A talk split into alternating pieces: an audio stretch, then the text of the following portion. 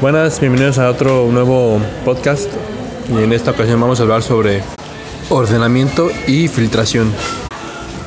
Vamos a ver cuáles son las opciones que presenta para ordenar información en Excel. Bueno, alguna de las opciones podría ser que seleccionemos una celda de la columna que deseamos ordenar. Eh, también en la pestaña de datos, en el grupo de ordenar y filtrar, hacemos clic en clasificar en orden ascendente de la A a la Z o del número menor a mayor o hacer clic para clasificar en orden descendente igual de la Z a la A o del número mayor al menor. Bueno, pasando a otro tema, eh, explicaremos cómo se aplica el orden personalizado en Microsoft Excel. Bueno, eh, primero vamos a ubicarnos en la pestaña de inicio, que en la parte derecha viene básicamente lo que es el icono donde está ordenar y filtrar.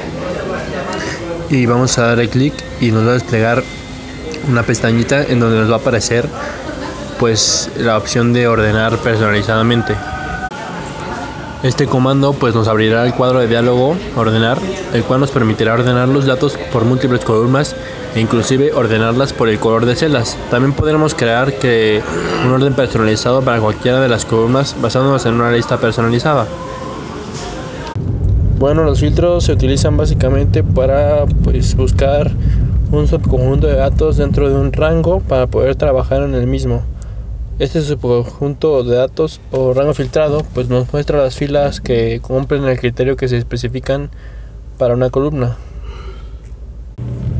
Bueno, los, los tipos de filtrado que existen en, en Excel podrían ser los filtros de texto, que pues solamente es para detectar y mostrar el, el puro texto, o los tipos de filtros de números, pues son para este, filtrar una columna pues con los valores numéricos. O también los filtros de fecha filtros por color.